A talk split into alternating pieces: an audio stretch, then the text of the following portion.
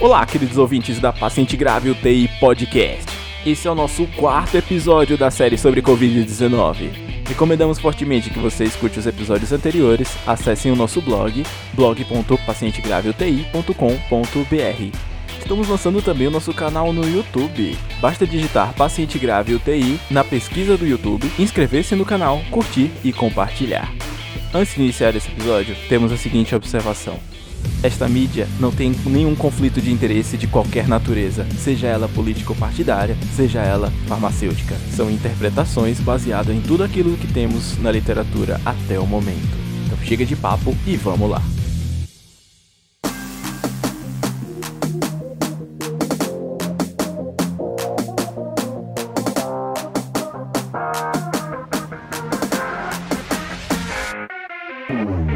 Desde o início da pandemia, apontou-se várias drogas como sendo potenciais terapias para infecção pelo SARS-CoV-2, baseando-se principalmente em terapias guiadas para outros vírus, como SARS, MERS, H1N1, HIV, Ebola e até outros agentes fora da virologia, como malária, por exemplo. Porém, mesmo com a sua capacidade demonstrada de clareamento de vírus in vitro, até o momento não temos nenhum estudo em vivo demonstrando sua real eficácia. Mesmo sem entender perfeitamente a real fisiopatologia do SARS-CoV-2, irei relacionar aqui para vocês de uma maneira didática cada passo da entrada do vírus na célula até sua resposta inflamatória, tentando se correlacionar bloqueio da sua respectiva droga, como por exemplo a entrada do vírus, quem bloqueia, replicação, quem bloqueia, protease, existe alguma coisa que pode bloqueá-la? Como que a gente pode bloquear a resposta inflamatória relacionada ao vírus? Será se bloquearmos a resposta inflamatória seria uma saída? É isso que vamos ver em todo esse episódio. Como já dito nos episódios anteriores, acredita-se que a principal via de entrada na célula seja através dos receptores de ACE2, sendo o endotélio do pulmão, do coração, do cérebro e de vários órgãos distribuídos a principal porta de entrada, mesmo que o parênquima dessas células também seja infectado e sejam sítios de replicação do vírus. Daí entra o papel da infecção dos pneumócitos tipo 1 e 2 na fisiopatologia da lesão pulmonar. Como uma tentativa de evitar a entrada do vírus na célula, a cloroquina e a hidroxicloroquina foram apontadas como meios de terapia, remontando o seu uso há vários anos. Veja bem, não é uma coisa nova. Isso é vários anos que se discute se cloroquina teria um efeito sobre o bloqueio de entrada de flavivírus, retrovírus e coronavírus. Estudos preliminares com poucos doentes e vários vieses metodológicos afirmaram que o vírus teria uma capacidade de clarear em vivo também, através da detecção do vírus no SWAB, uma vez que houve uma diminuição na positivação do PCR coletado através de suave nasal, e que os doentes com associação de azitromicina talvez sairiam melhores do que os doentes apenas com hidroxicloroquina. Adicionalmente, acredita-se também que a cloroquina teria um efeito de imunomodulação, e juntamente com a imunomodulação relacionada à azitromicina, esse efeito sinérgico poderia ser benéfico para esses doentes. Mesmo assim, estudos posteriores não conseguiram mostrar também essa capacidade de clareamento. Ainda não temos comprovação de redução de mortalidade com o uso dessa droga. Além disso, a dose utilizada de cloroquina nesses estudos é uma dose bem alta que poderia levar a mais eventos adversos, como o prolongamento do QT e daí o surgimento de arritmias potencialmente fatais. Então, não se considera ainda o uso de hidroxicloroquina fora dos trials. Principalmente a sua associação com a azitromicina poderia levar ainda mais o prolongamento do QT, uma vez que as duas drogas causam prolongamento do intervalo QT. Juntando isso a um cenário mais catastrófico onde o doente está potencialmente grave, utilizando várias outras drogas que também podem prolongar o QT, o risco de desenvolvimento de arritmias fatais torna-se cada vez mais real. Vamos esperar os estudos em andamento, tanto de eficácia como segurança do uso dessas drogas. Uma vez estando dentro da célula, poderemos bloquear a atividade do vírus através de um bloqueio das proteínas transcritas do seu RNA. Daí entra o papel dos inibidores de protease, lopinavir e ritonavir. Mesmo com sua eficácia comprovada no HIV e alguns estudos apontando também a sua utilidade em SARS-CoV-1 e MERS, ainda não se tem nenhuma eficácia do seu uso com o SARS-CoV-2 portanto, ainda não se recomenda o seu uso. Então vimos que existem estudos tentando bloquear a entrada do vírus na célula, existem estudos com inibidores de protease, e agora faltou também estudos com inibidores de RNA polimerase, ou seja, aqueles que tenderiam a capacidade de bloquear a formação do RNA novo do vírus para que ele seja de certo modo exportado da célula, e aí completar o seu ciclo de formação de novas cópias. Dentre esses que teriam atividade contra o RNA, entra ribavirina e redensivir. Ainda não temos nenhum estudo de eficácia correlacionando a ribavirina com a melhora na infecção pelo SARS-CoV-2, mesmo que ela tenha um potencial efeito sobre os outros nCoVs. Mas nem mesmo seu uso com doses maiores do que aquela utilizada pela hepatite C foi eficaz contra o Covid-19 até o momento. Já o Remdesivir, uma droga utilizada anteriormente para o tratamento de ebola, tem trazido resultados interessantes, principalmente após a liberação de dados da análise interina de um estudo randomizado multicêntrico, que mesmo não demonstrando uma redução de mortalidade, mostrou uma melhora na recuperação dos doentes, traduzida como uma redução do tempo de internação e redução no uso de O2. Seu principal evento adverso seria a hepatotoxicidade. Vamos esperar o resultado dos estudos para que possamos indicar melhor essa droga. O que podemos chegar de conclusão da discussão até agora é de que nenhuma droga foi realmente eficaz no tratamento da infecção pelo SARS-CoV-2, mesmo com todo o racional fisiopatológico interessante por trás dele. Vamos esperar o resultado de todos esses estudos.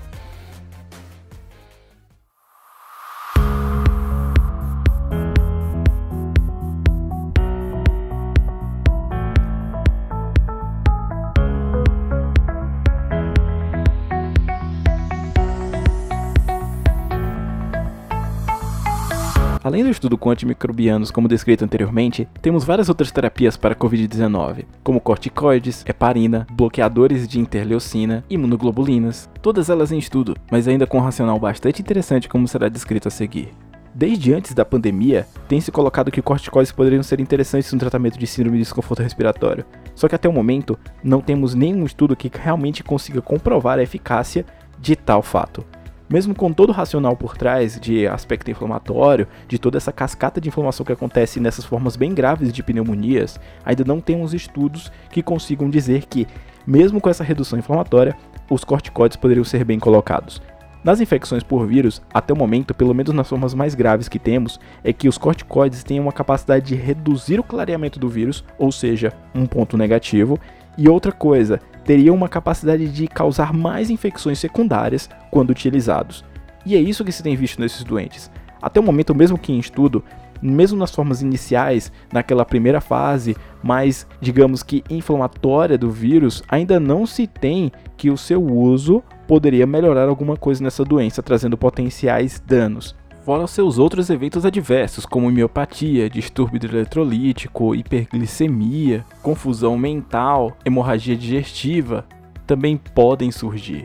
Portanto, o seu uso fora das indicações formais, como no DPOC, nas doenças autoimunes, ainda não é indicado na terapia para COVID-19. Uma outra droga muito debatida também foi a heparina, mas veja só, o racional é extremamente interessante não só do ponto de vista de hipercoagulabilidade relacionada ao COVID-19, mas também com relação ao seu efeito anti-inflamatório. A heparina poderia ter um efeito anti-inflamatório através da ativação da antitrombina 3, que é o seu principal efeito. Antes da pandemia já se estudava os efeitos da antitrombina como um potencial anti-inflamatório, digamos assim. Não só através da sua inibição de fatores de coagulação, que como descrevemos no podcast anterior, também tem um efeito anti-inflamatório, ou seja, evitar a ativação de vias de coagulação também teria uma capacidade de diminuir a atividade inflamatória nesses doentes. Mas a antitrombina também tem o seu efeito anti-inflamatório, talvez até direto, apesar de se ainda não entender bem.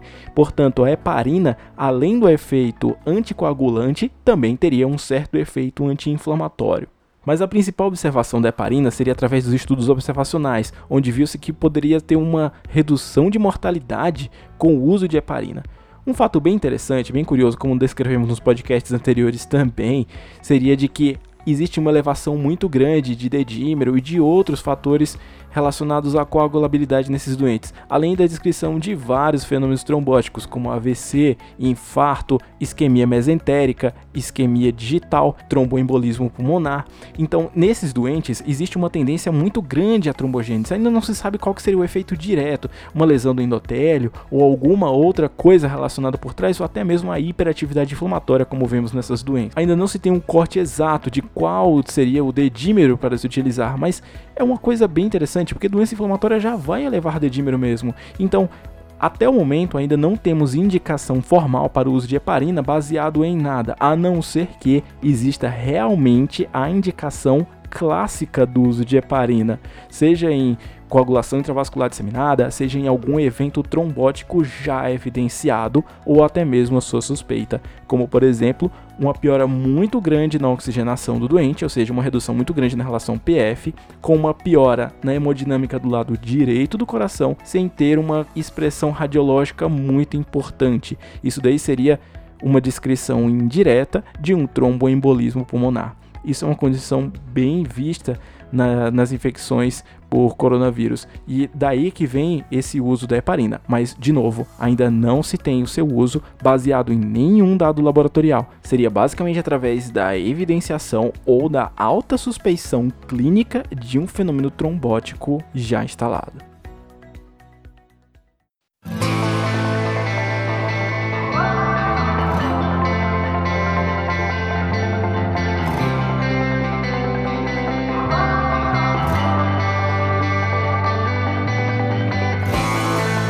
Como mencionamos da inflamação desses doentes, percebemos que desde o início da pandemia vemos uma tempestade de citocina muito grande e essa tal tempestade de citocina já tem sido estudada já há muito tempo.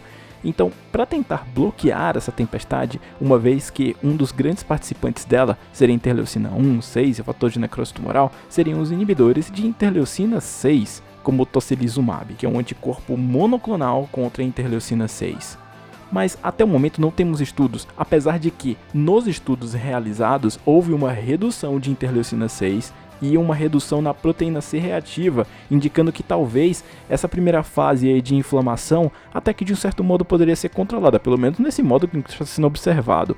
Mas ainda não houve redução de mortalidade e não houve redução de nada nesses doentes, então tornando-se mais uma terapia, apesar de um racional extremamente interessante, mais uma terapia ineficaz. Nessa onda de terapia imunomodulatória, também temos vários outros agentes, como interferon, vários anticorpos monoclonais, mas tem chamado muita atenção o uso de plasma ou plasma convalescente ou imunoglobulina nesses doentes. O racional para o uso de imunoglobulina vem do fato de impedir a entrada do vírus na célula, podendo então ser uma arma fundamental naquela fase inicial da doença, onde a viremia seria um dos grandes fatores de propagação da própria doença.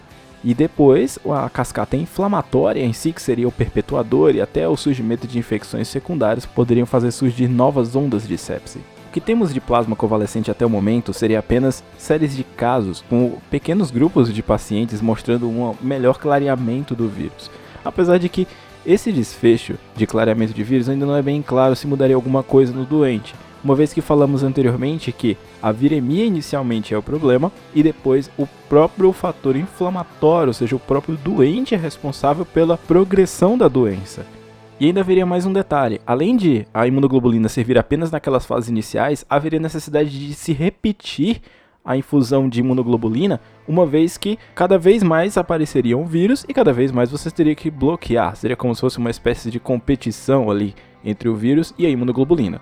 Agora, acompanhe meu raciocínio. Se todas essas terapias não são eficazes, será que sobraria alguma coisa pra gente fazer por esses doentes? Claro que sim. Pensando pelo modo descrito anteriormente, inicialmente temos uma fase em que o próprio vírus é responsável pela doença. Depois, as cascatas inflamatórias seriam responsáveis por propagar e às vezes até abrir portas para outras infecções. Então, terapia de suporte ainda é o essencial, ou seja, evitar que as disfunções já instaladas piorem, se possível, evitar novas disfunções, principalmente iatrogênicas, ganhando-se tempo para que o próprio organismo leve ao clareamento do vírus, evitando-se e vigiando o surgimento de infecções secundárias. Sendo assim, a terapia de suporte ainda é o essencial para esses doentes.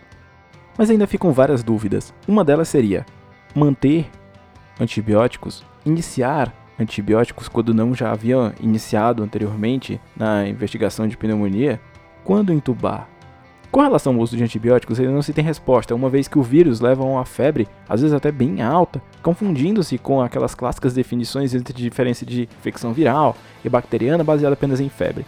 Além disso, a persistência e o surgimento de febres até em torno de 5, 7 dias da doença dificulta ainda mais aquela diferenciação procalcitonina tem sido levantada como uma das coisas que poderia diferenciar uma infecção da outra, E também corroborando com isso, o surgimento de uma hiperleucocitose, ou uma leucocitose às vezes até um pouco maior do que o que já estava anteriormente, que já vinha numa curva descendente, ou mistura de, de alguns desses fatores. Mas veja bem, se a procalcitonina geralmente é normal ou às vezes até baixa nos casos de infecção por coronavírus, então esperar um aumento de procalcitonina pode indicar uma piora da doença ou surgimento de infecções secundárias.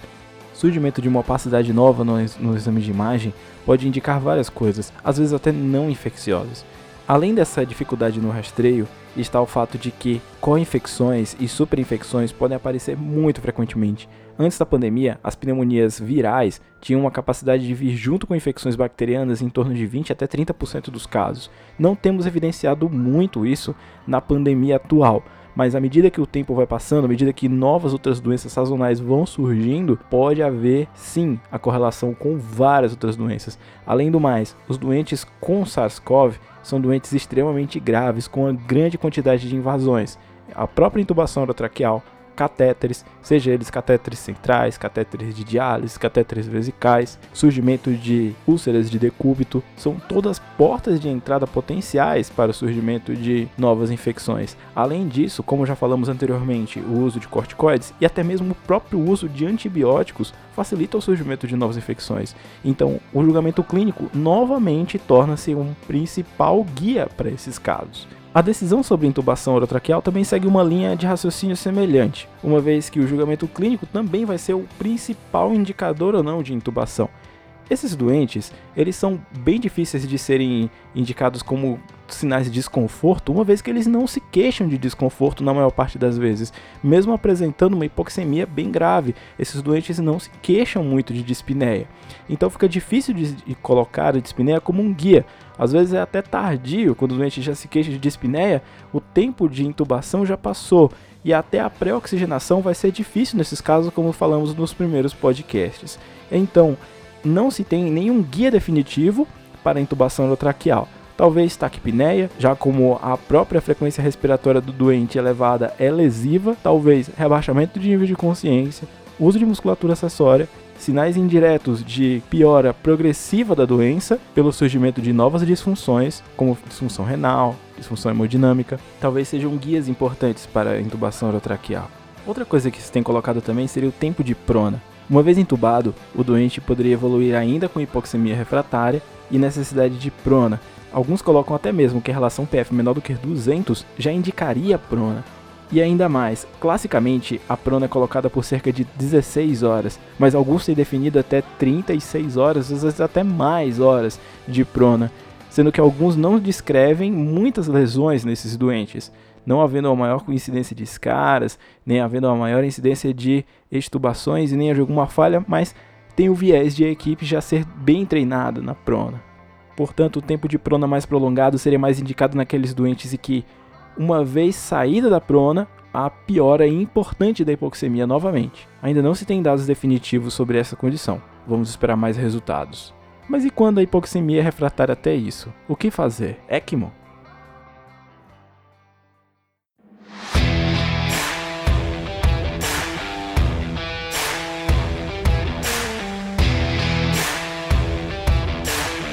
Dentre os vários racionais para o uso de ECMO, temos aqueles do fornecimento de O2, dando tempo para que as condições que levaram à sua redução, na maioria das vezes uma lesão pulmonar muito grave, melhore. Ainda assim, permitindo ventilações protetoras e até ultraprotetoras, que não era possível ser feita antes do início da ECMO. Além disso, o suporte hemodinâmico com a ECMO VA garante uma melhora e um suporte cardíaco nas condições de hipotensão muito grave associada à hipoxemia e até hipercapnia. Porém, por conta de todas as características da doença, a ECMO tem se colocado num ponto bem em desvantagem com relação às outras terapias, uma vez que a hipercoagulabilidade relacionada à doença leva a muitas tromboses de catéteres, muitos circuitos coagulados, como vemos nos circuitos de diálise, principalmente nas diálises contínuas. Então, a coagulação do circuito de ECMO seria uma preocupação importante, fora que toda tempestade de citocina causada pela doença poderia piorar ainda mais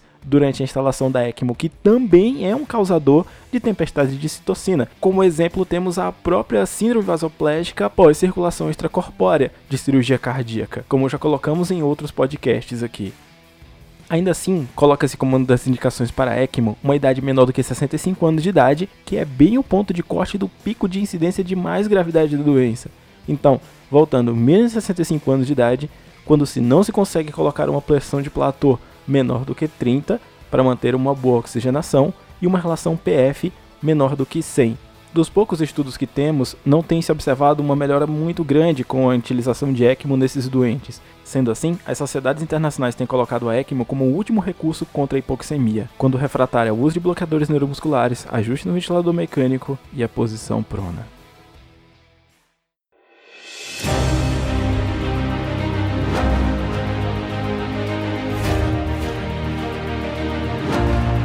Isso é tudo, pessoal. Para um melhor entendimento de ECMO, acessem o nosso vídeo inaugural no YouTube. Não se esqueçam de curtir, compartilhar e se inscrever em nosso canal e nas nossas mídias de podcast, pois são vocês que fazem com que esta mídia gratuita continue no ar. Meu nome é Benhur Lincoln, médico intensivista, e até a próxima.